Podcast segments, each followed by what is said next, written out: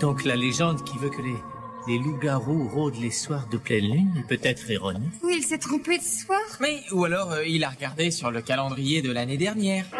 Savoir inutile numéro 884. Tous les 19 ans, il n'y a pas de pleine lune en février. Et la prochaine occurrence aura lieu en 2037. Les savoirs inutiles néons. Les savoirs inutiles. Savoirs inutiles. Néon. Vous allez voir, si on se concentre un peu, c'est plutôt clair. De lune. Procédons par étapes. Pour commencer, il y a 12 mois dans une année, de janvier à décembre. Jusque-là, ça va. Et chaque mois fait entre 30 et 31 jours, sauf février. Il y a 12 lunes dans une année, c'est la règle générale, et une lune dure 29,5 jours environ.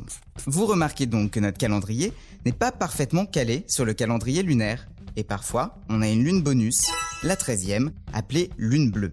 Le terme désigne également la deuxième au sein d'un même mois. Rien à voir avec sa couleur, elle est identique aux autres et le phénomène est assez courant puisqu'il revient tous les 2 à 3 ans. Et parfois, comme en 2018, on a une lune début janvier, une lune bleue fin janvier, aucune lune en février, une lune début mars et une lune bleue fin mars.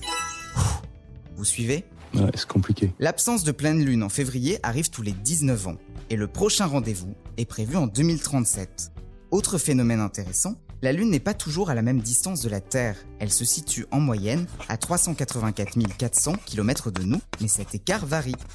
Au périgée, l'astre est à 356 410 km, à l'apogée, il est à 406 740 km. Des différences d'environ 30 000 km quand même, un peu moins du tour de la Terre. Attention toutefois aux rumeurs sur les pouvoirs de la Lune. Les cycles menstruels n'y sont pas liés et on n'observe pas de pic de naissance à la pleine Lune. Elle joue toutefois un rôle très important pour les marées, vous le savez, et reste un domaine de recherche intéressant pour la science et la conquête spatiale.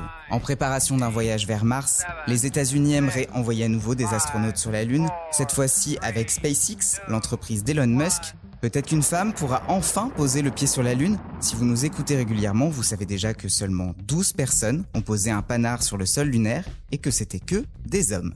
Ah mais ça ne m'étonne pas du tout. Malgré tout, certaines femmes visent déjà la Lune et ça ne leur fait pas peur. Amel Bent a coécrit Ma philosophie avec Diams, mais ça, c'est vraiment inutile de le savoir. Vous avez aimé ce podcast? Alors abonnez-vous sur votre plateforme préférée, faites-le connaître, laissez-nous des commentaires. On se retrouve aussi sur le compte Insta Les Savoirs Inutiles Néon pour un format vidéo inédit chaque semaine et sur notre appli iOS et Android. Enfin, les savoirs inutiles, c'est évidemment sur le site neonmac.fr et dans le magazine papier tous les deux mois en kiosque.